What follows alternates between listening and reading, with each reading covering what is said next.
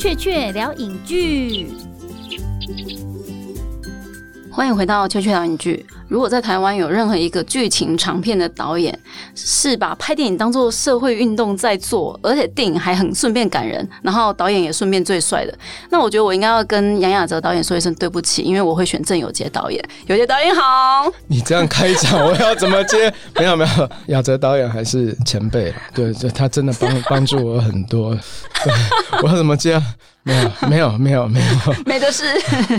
好过刚刚是捧杀，对我来说，其实导演我真的觉得你某个程度上就是台湾的良心哎，就是你有打算成为台湾肯洛区之类的吗？没有了，你知道我要后面要怎么接？没有，我我我我当我当我自己就就可以了。我当还是台湾孔刘，因为气质比较像。我当呃好一点的版本的郑有杰就好啊，就是自我期许越来越好，就是比比上一部再好一点。就有在成长，这样就就好了。成长不简单，嗯，真的。导演，我其实从二零一零年开始，你拍那个他们在毕业前一天爆炸了之后，然后二零一二年看了你的《野莲香》，嗯，然后接下来二零一五年我看《太阳的孩子》，然后现在又看到《亲爱的房客》，就都会有给我这种感觉，就是好像拍电影是在做社会运动。嗯，其实这件事情一直在我心里面，或者在我在创作的路上面，我一直在。拿捏，这是我的功课，就是说不应该把拍电影当成社会运动了。那我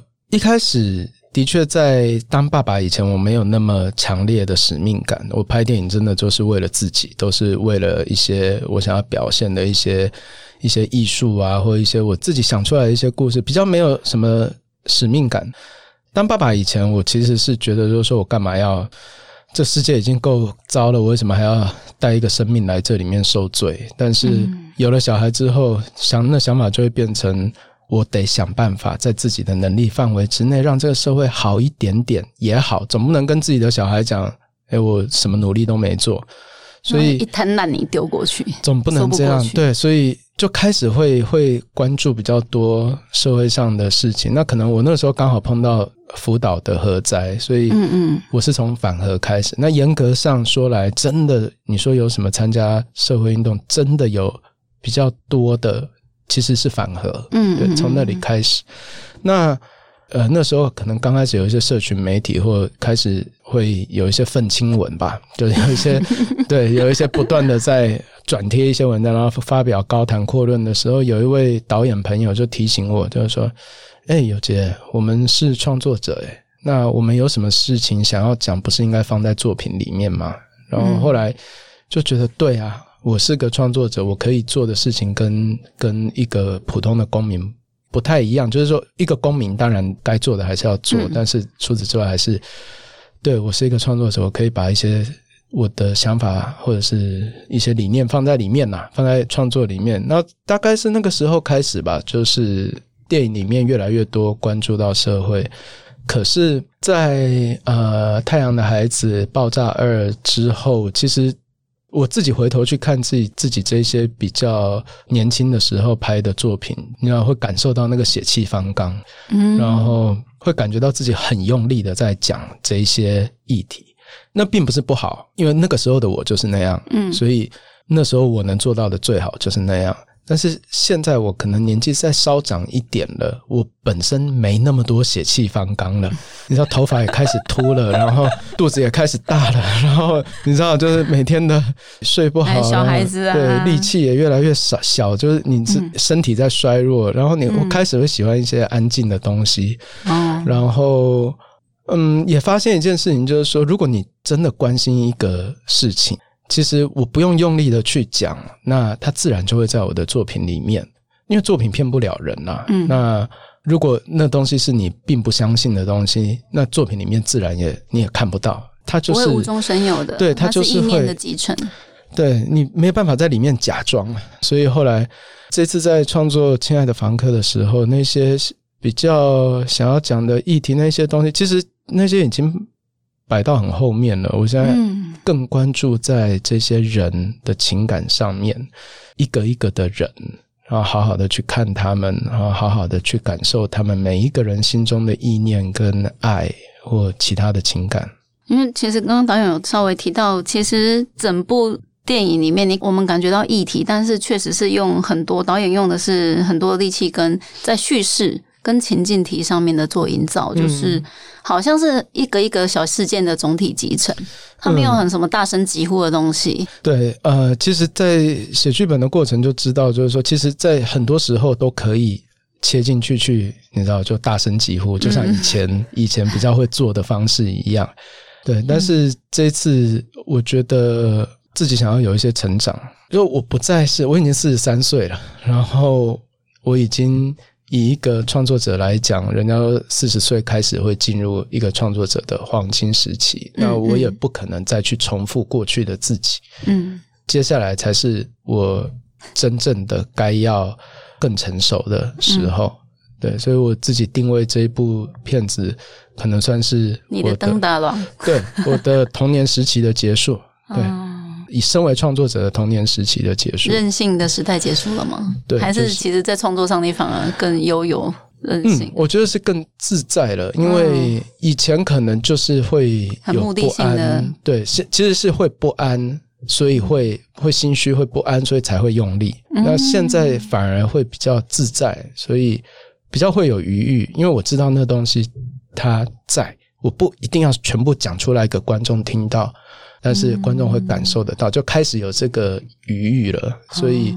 就这次的确是跟以往有一点不一样了。我想大家在笔触上面应该可以感受得到。嗯嗯嗯，对啊，导演一路以来，其实我们看你都知道说，哎，你是顶着台湾大学经济系的光环，然后但是你其实你在中间大二的时候你有休学，然后那段过程其实我后来去欧洲念书的时候，有很多欧洲同学跟我说，其实他们的常态就是大二就是会休学，嗯，然后就自己就是去搞清楚自己人生里面到底是要干嘛，然后反而有一个就是从头到尾一直升升到研究所的一个学生，就是偷偷的跟我说，他觉得他自己是。欧洲的怪咖，因为没有人这样，就是反而在台湾所崇尚的那一种，就是你一路就是学制那面体制里面认真冲到最快的终点的那个人。反而变成在欧洲是很奇怪的，这种经历对欧洲年轻人其实是一种常态，但是在台湾就变得很特别。所以我在看你的经历的时候，我会觉得有有一点有趣。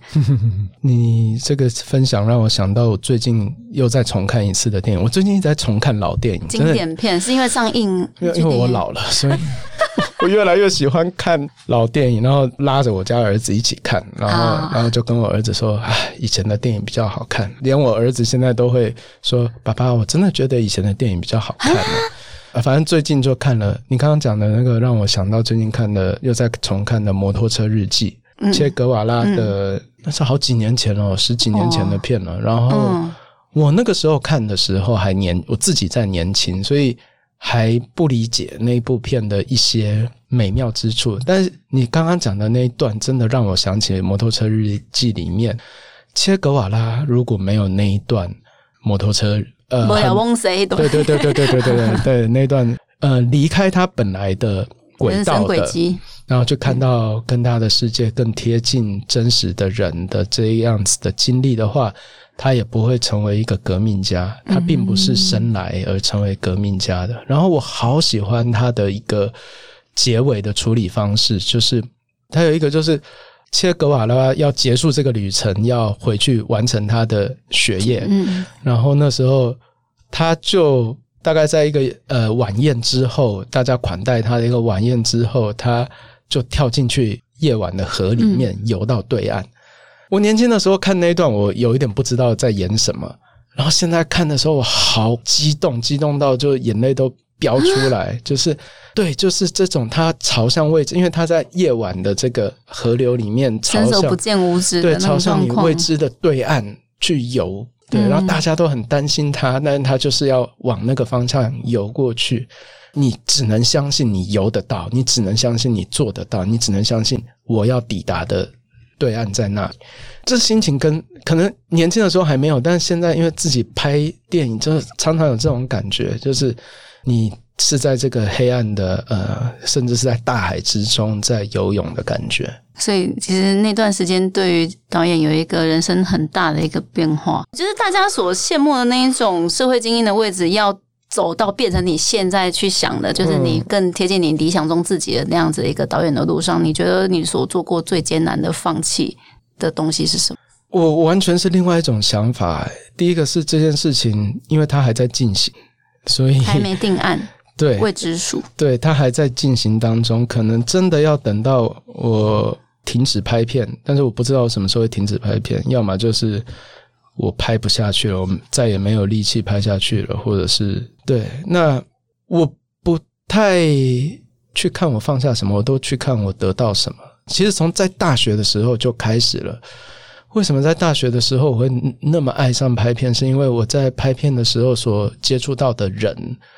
都好真。然后，因为那时候台湾电影是非常低迷的，嗯，最低迷的时候，最最最最就是 对那个时候最惨的，那时候还没有海角七号，嗯，那个片也都笑哎。然后，然后国片就是拍一部赔一部，如果那个有破百万的票房就偷笑，破百万就要庆功庆功的年代。所以那个时候还在拍片的人都是真的就是互相支持。那那时候叶志光导演啊，然后那时候来拍呃那个《时定的夏天》的张展老师啊，然后这次还一起合作的小东老师，还有现在还在继续在线上的周正老师，现在都都要称呼，现在都都是老师，对，都是师。周正老师这两年多可怕，啊，一年是然后还有那个时候郭正章，现在现在也是老师级的那个剧照师，那时候也是才刚毕业，然后你知道那种那个时候碰到这一群人。那时候我在念大学，然后就有一种很，那是我从来没有经验过的，因为我从小在一个比较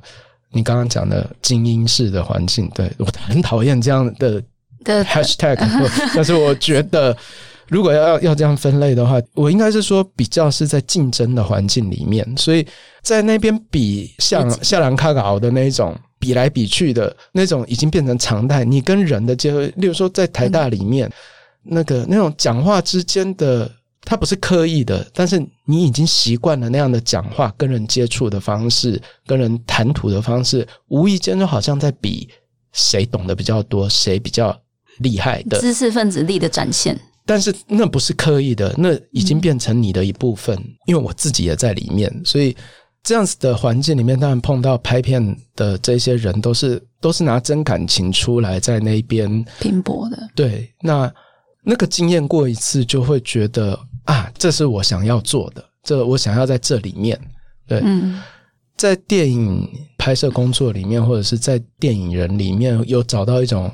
啊，这个地方是我想要继续留在这里的这种感觉，那种归属感是之前从来没有过的。对啊，我记得那时候拍完《石定的夏天》的时候，张展老师那时候我请他当摄影指导，张展老师就跟我说。有些电影是像麻药一样，你吃了会上瘾的哦。你是有大好的前途的，你拍完这个，你应该要对，你要赶快回去。他是真的是为我好，你要回去好好念书，把学业完成，不要再拍电影了。他的意思是说，这个会害死你。劝你对他的意思说，他看过太多了。但是我觉得他那个时候的意思应该是觉得，就是说。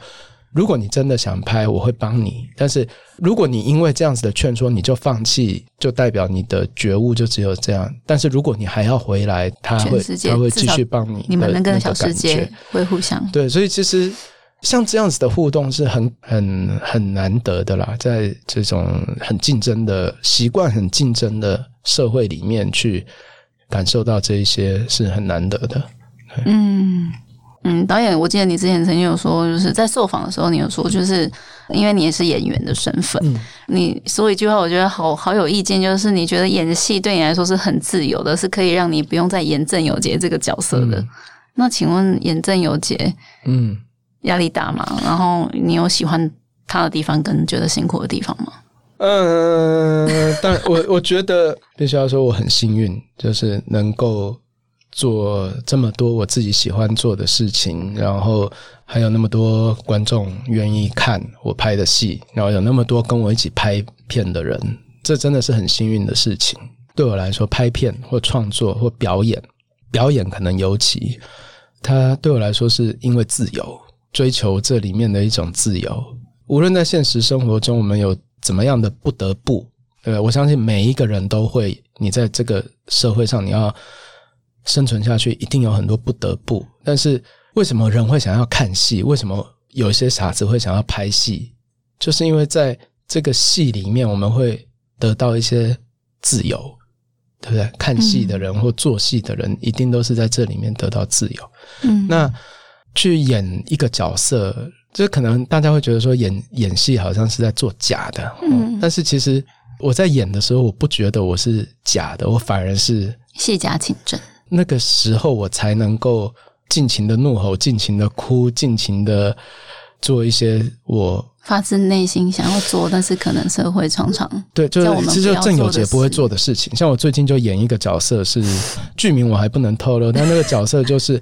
他就只有两种，一种就是怒吼，然后跟大哭。我每次去演那个都就演完都是烧心啊，然后工作人员都会旁边帮我准备喉糖，因为。我每一场戏都是怒吼、怒吼、怒吼，然后不然就是演大哭的那一种，好哈扣，每天都在做情绪发泄，也也也很爽啊。对，那你你怎么知道那个不是真的我？那不是我了，对，但是 我不是这样的人，有钱真的很辛苦呢。我不是这样的人，但是但是嗯，在那个过程里面，那是只要我演出了。对，他就成为我的人生的一部分嘛。嗯嗯，我就曾经是他了嘛。至少在那个 action 跟 cut 之间，我是他。嗯，所以我最近因为宣传嘛，所以压力很大，所以哎去演戏的时候都哭，还蛮哭的出来的。然后导演就会说：“哎，你不需要准备什么？”我说：“不用准备，不用准备，来吧。”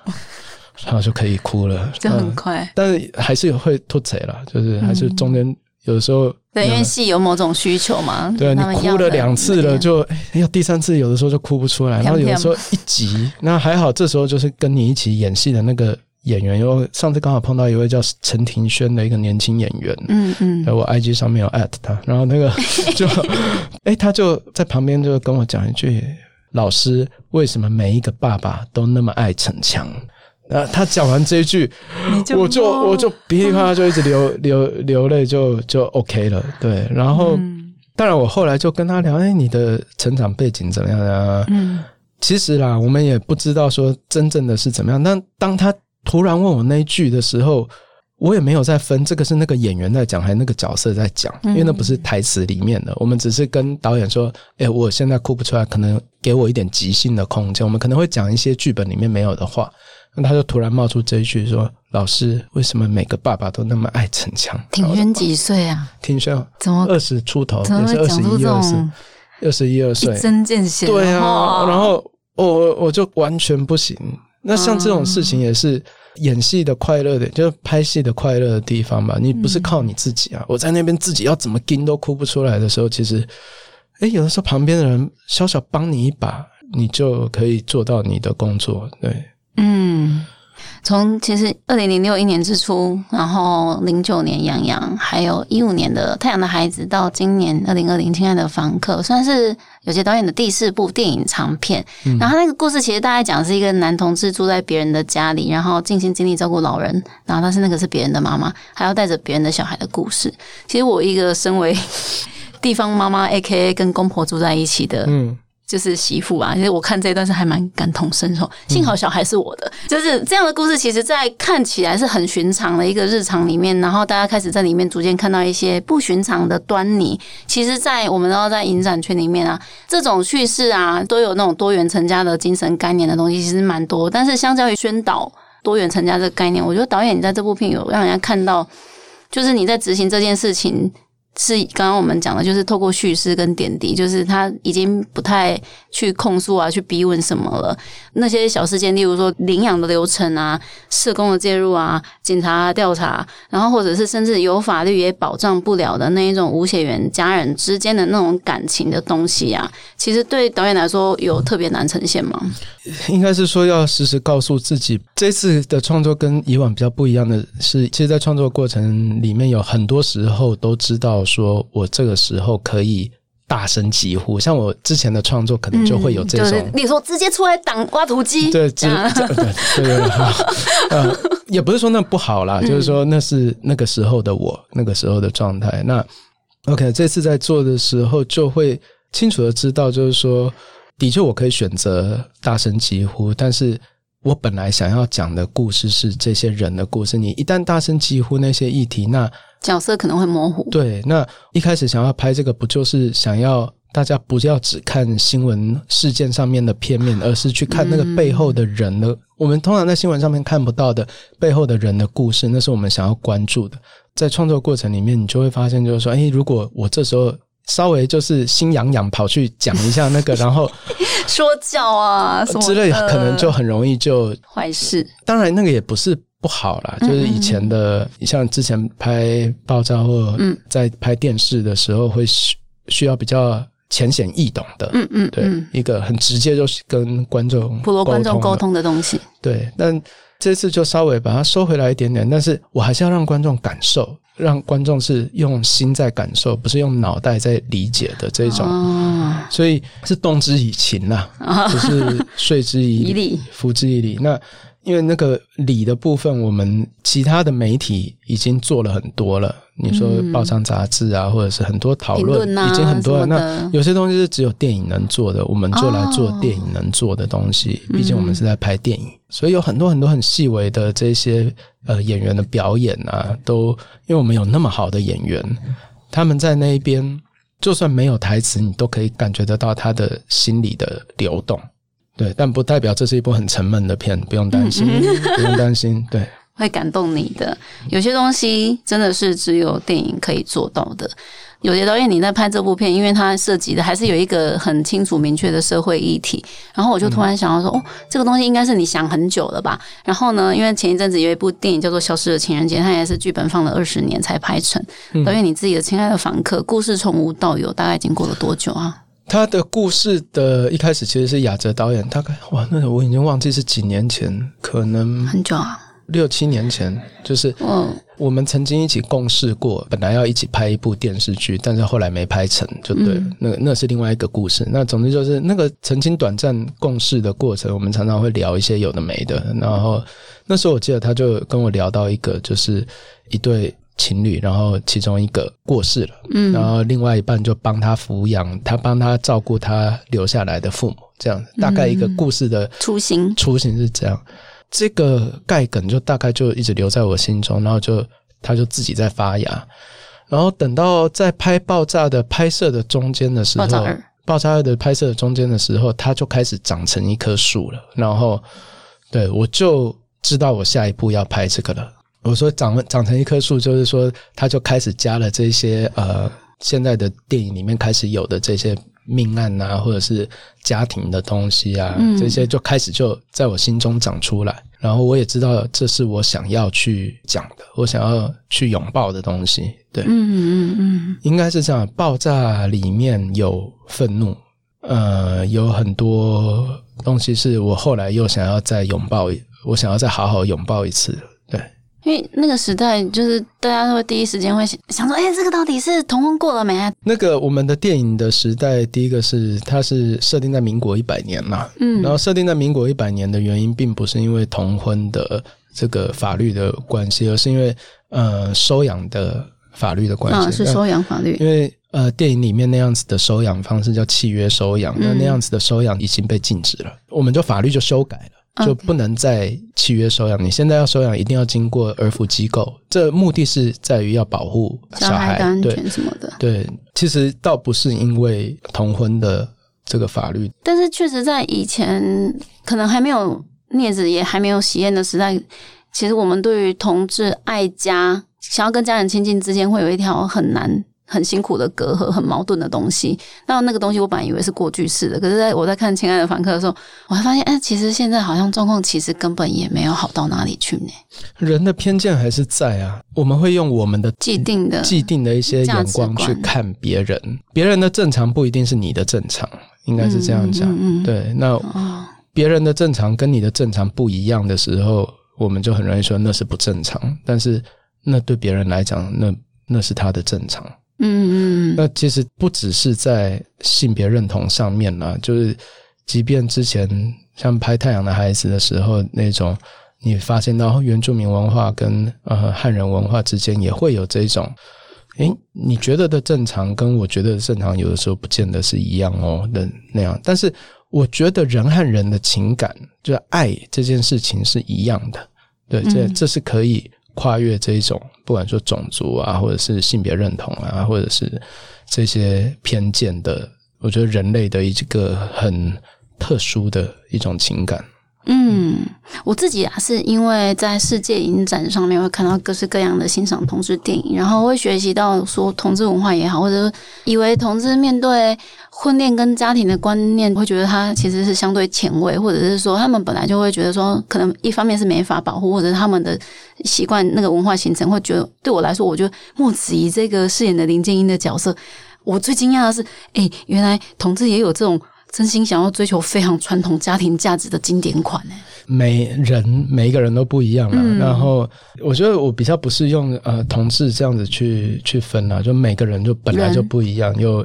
今天有一百个人，就有一百种样貌，不无论他的无论他的性倾向是什么，他的种族是什么，他的国籍是什么，他的肤色是什么，这一百个人每一个都是独特的。嗯，本来就是这样，所以。其实有啊，有其实是有的，就是像这样子，在这种传统家庭里面要去服侍的这种的，其实还是有的啦。因为其实我看完那部电影，跟我先出来的时候啊，我们这边讨论，因为林林建英在里面是跟陈淑芳有一些各式各样的对戏，有情绪情感比较激烈的，也有一些后来呃比较温柔的部分。然后我们那边讨论的时候，就第一颗镜头。因为是一个有一点奇妙然后冲突的戏，我跟我现在在争辩说，所以这个婆婆到底认不认同这个媳妇的时候啊，就后来我们有一个结论就是啊，是认同的，因为啊，除非你认定那个人是你媳妇，要不然台湾台湾的婆婆不会欺负媳妇，就是你要确定她是媳妇，你才会欺负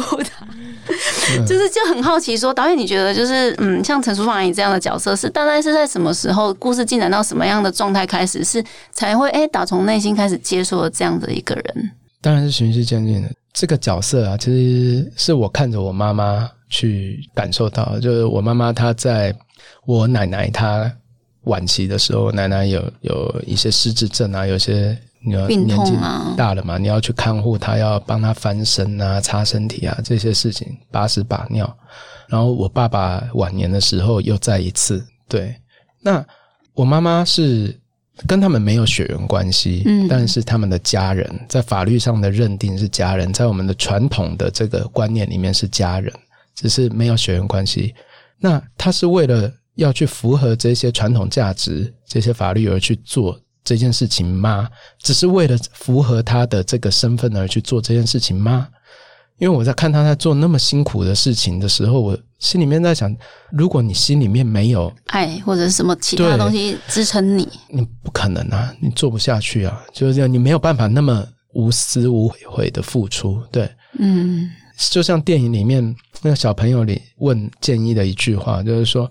没有我，你会比较轻松吧？建议就回答他说：“有你我会比较快乐。”那之间的家人之间的情感是外人很难理解，而且是每一个家庭里面那个情感都不一样了。就是人家说“家家有本难念的经”啊，你们很难说用这个家庭就去套用到别的家庭。那只是说为什么会从这里得到灵感？是我就在想，就是说我妈妈今天那么辛苦做这些事情，然后我爸爸离世之后，他扛起整个家庭这样子，即便他已经有这些名分，但是。当他做这些事情的时候，还是难免会有一些三姑六婆会，你知道会指指点点。即便我已经看到他付出那么多了，就会忍不住去想说：那万一是一个连名分都没有的人呢？这故事就出来了。嗯，但是你没有名分，但难道那个爱就不是爱吗？所以其实建议他里面也有问一句话：如果今天换成我是女生，我做这些事情，你还会这样质疑我的动机吗？嗯，可能会，可能不会。其实我们常常在看很多新闻，可能有的时候会看到有一些，嗯，例如说，呃，有些老人家他突然在过世之前决定把他的财产全部给看护他的一个外籍义工、外外籍看护之类的，类似看到这种新闻，然后就他的子女就会跑出来统一了。对，就是我们会看到这个片面，然后会觉得很容易就去有人就会去指责，是不是什么做什么就会讲的，但是。你怎么知道这个老人家他背后的他这一生的故事是什么？是不是他有什么缺憾？然后这位有来弥补他？是不是这些他的亲生子女也不见得真的关心他？真的最后给他关怀的反而是这一个一直在他旁边在对他照顾他的人？那我们在看新闻的时候，我们通常不会看到那么的，他不会去跟你讲后面的。而且我觉得有些新闻很可怕，他们都会直接标题上面就会就下标题就直接下一个结论式的故事，铿锵有力的，嗯，不符合事实的。那我觉得这样的事情，就可能我们平常看新闻就很容易就这样很快的就下一个结论，但是其实，在那背后，其实还是。还是想要去关注这些人呐，这些人每个人，你说可恶之人必有可怜之处。那一个人他一生中做过那么多事情，嗯，他也许只做错一件小事情，然后我们有的时候就以这个他做错的事情去判断他是抓着那一件事往死里打。但你怎么知道他前面是不是其实做了一百件好事，对不对？当然，这个我不是要去。争辩这些事情，就是就是在故事里面去看这些人，去感受那些人和人的这种爱呀，或感情，或者是信赖与不信赖，然后还有一些思念，对。等于你自己曾经说过，每部电影的作品最后就会长出慢慢长出自己的样子。其实就对他可能有一个期许，但是生出来之后，他就会自己长了。是那亲爱的房客，至今他长出来的样子，有哪个部分是身为爸爸的你觉得哇，完全没预料到？很多，就其实，在剪接的过程最容易就是在，而且因为这个已经是每次都这样了，每次创作都这样。第一次会非常挫折，第一次碰到这种为什么拍出来跟我想的不一样？为什么你不是小金刚二郎？对，控制狂？为什么 为什么不一样？然后就会第一次会很挫折，然后渐渐一而再再而三的已经把这种挫折当成必经的过程，所以。已经习惯了啦，就是每次创作都这样。最后拍出来的时候，那些拍出来的画面里面，自然有它本身最动人的东西。那那个东西有的时候跟你设定的不太一样，所以我们在拍的时候，例如说拍了很多场戏是有很多对话的，嗯，把那种。观众想可能想要知道答案，全部都讲清楚的那种，就是反正要拍就全部都有拍。对，那但是但是在剪的时候，哎，就会发现渐渐的发现，哎，有些东西是不属于这部片的风格的，或者有些东西你不要讲太白比较好。那就渐渐的那些东西就拜拜了，去感受而不是去理解的。哇天啊，好像天冷，但没有，不是不是不是天冷 啊，不是天冷。然后这部片会。他在剪接的过程，这部片会告诉我说他想长成什么样子，就像一个小孩子会告诉你说：“爸爸，我想我是这样子哦，我我可能跟你的预期不一样，但这就是真正的我，请接受真正的我。”其实，在剪接的过程，电影也作品也会在某个时刻告诉你这件事情。那嗯，我我会选择去听他的，对，然后会试着好，那你要长成这样子，那我我协助你长成你想要长成的样子。讲的很玄啦，但是我想，因为剪接的过程很容易就剪成一百种样貌嘛。对，那你是做什么选择？那个会，它是基于一种一种怎么样的意念在做这个选择？东西其实会在作品里面出现的。导演其实，因为你这一路以来啊，也认真待过电视圈啊，然后在影坛一开始出发就得到了一个不错的成绩。那这样一路以来这样走走走，自己有在学会，例如说分别电视人跟电影圈的影人，容他相处的方式是不一样的。没有没有没有，其实可能我们这个时代是刚好碰到这个媒体大转型，所以我们这个时代其实没有分类哦，因为你看，就像我们。亲爱的房客的工作人员、主创人员，嗯，一半以上跟《爆炸二》是以重叠，就同一群人在拍的，所以我们也拍电视，我们也拍电影，嗯，然后这一群人拍完《爆炸二》又去拍《返校》影集版，就是其实台湾就已经那么小了啦，然后人就这一群，对，然后所以其实有一点没有那么去分呐，至少在我的周围是这样，嗯，对，那可能在某些地方，可能这个界限会很清楚，但是。在我这个时代或我周围的碰到的比较不是会把它分的那么清楚了，嗯，会分清楚都是预算再分得清楚了，就是预算啦、器材啦、拍摄天数啦，然后你的创作上面的那一种你要讲的多白啊、节奏啦，这种扎扎实实的东西会去分清楚。但是我觉得在台湾拍戏就是被训练成你这个也要会，那个也要会，嗯，MV 我也能拍，然后电视也要能拍，电影也要能拍。因为你看，我电影都可能几年才一个作品，那平均五年呢？对啊，那中间当然也会去拍电视啊。有那我接下来下一个计划可能还有电影，也有电视，不是说电视是影集啊，对，有些影集、网剧，连网剧现在有时候都像就非常的票悍，可以成为嗯观众反而更喜欢的，因为可能是一些接触的平台的变化。我觉得进电影院看。一部戏好好的，就是说你可以不用受到手机啊，或者是小孩子在来叫你，或者，你可以进戏院好好的看一部戏，这件事情还是不一样的。那真的很幸运，台湾，我我们对于防疫真的是每个人都有出一份心力，所以台湾至今我们能进戏院看电影。别的国家可不是这样，演唱会也不行，电影院都不行，什么都不行。我们可以，我们还可以颁奖典礼。这真的很，真的是要感谢真的所有的台湾人的努力啊。导演，我想问你最后一题，就是我觉得那个《亲爱的房客》在观赏的过程里面，有给我一个很奇妙的那个观影经验，就是我很想问导演说，你你是有某种认为说台湾味道的美学的那个系统的吗？就是。刚好亲爱的房客有些在基隆，然后又在山上拍，就是有一些很台湾东西，我是很清楚的可以 catch 到。但是在过程里面，我一直你我会一直一边看一边想说，所以台湾的美是什么？台湾的台湾影剧的台湾电影的，我的确就是说，我知道，就是说我当我们在拍类型片的时，如果我比较少拍类型片，但是我还是可以拍的哦。那只是我比较少拍的，有有有有，重点那可能在拍棒拿十加十。拍类型片的时候，可能比较容易，就是说会有某一种风格，那那种风格可能会强过于就是比较写实的，嗯，例如说写实的一些环境啊。对我只举一个大概的例子。那因为我这次我在拍的这个《亲爱的房客》是一个比较，他是在讲人的东西，它是一个很跟人很贴近的东西，很生活的。对，它就是在一个你我的生活里面会拍。的会有的，例如说，我们有一场倒垃圾的戏，那个也不算戏啊，就是一个生活细节。垃圾车来了，我们要拿着垃圾出去外面丢这件事情，其实那就是台湾的记忆啊。那个每个人都会有的生命经验，但是那并不是每个国家都这样，很多国家不是这样哦。大部分国家好像不是这样，超大垃圾桶的社区，然后丢到那边，然后可能早上他们就运走，我从来没有看过。那我们的摄影师是一位香港人，嗯，然后他就拍的很，你刚刚讲的台湾味 不是猎奇，他好喜欢 这个这个画面。后来有剪在电影里面，就是他建议跟小朋友一起去丢垃圾，嗯嗯，在我们看来那是再普通不过的，但是它就是我们的生活的一部分。然后。你刚刚讲的那个基隆的美景啊，或者是呃合欢山的美景，这种，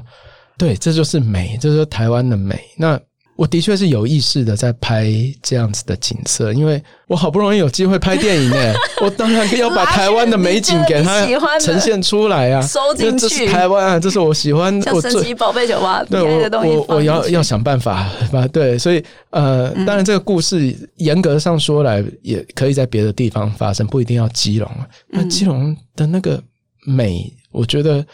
对啊，我觉得想要好好表现，而且它刚好很符合那个意境啊。那个船只进进出出，寻找一个要靠岸的港，然后那不就刚好符合林建一的那个心境吗？山也是啊，台湾的山可能不比什么喜马拉雅或者是阿尔卑斯那么壮阔，但是台湾的山很美嘞。它每一座山的那个个性、它的样貌、它的表情都很美。那嗯。我举一个例子，是我上次带着太阳的孩子去呃欧洲放的时候，那时候去欧洲的同乡会放。那太阳的孩子的前面几场戏，他其实故事还没开始，他前面几个镜头就东海岸的山海这样子哦。他的开场是这样，哇，才这样子，那同乡会的那个台湾的吗？都哭了，哭，光只是看着，因为那个是他们的，那是我们的家嘛。他看到他不是因为说他多壮阔多美丽，而是。记忆的勾引，对，那那个就是你会有很强烈的情感，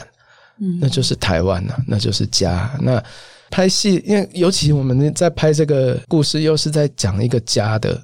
家的这一种情感的连接。那当然背景很理所当然的，对，就是我我想要找这种很有记忆的，然后很美的一个这样子的一个环境啊。有些东西真的是只有电影能做到的。亲爱的房客呢？嗯，现在目前已经入围了金马奖，一共六项的大奖。那现在呢，在十一月二十一号会在颁奖典礼之前呢，亲爱的房客其实在十月已经上映，十月二十三上映哦，大家要来看。有些导演讲的，嗯，台湾人的家的记忆、生活的记忆，你跟家人之间相处的记忆，在《亲爱的房客》里面，你会发现，嗯，可以触动到你你的心哦。谢谢有些导演，谢谢，谢谢，谢谢雀雀。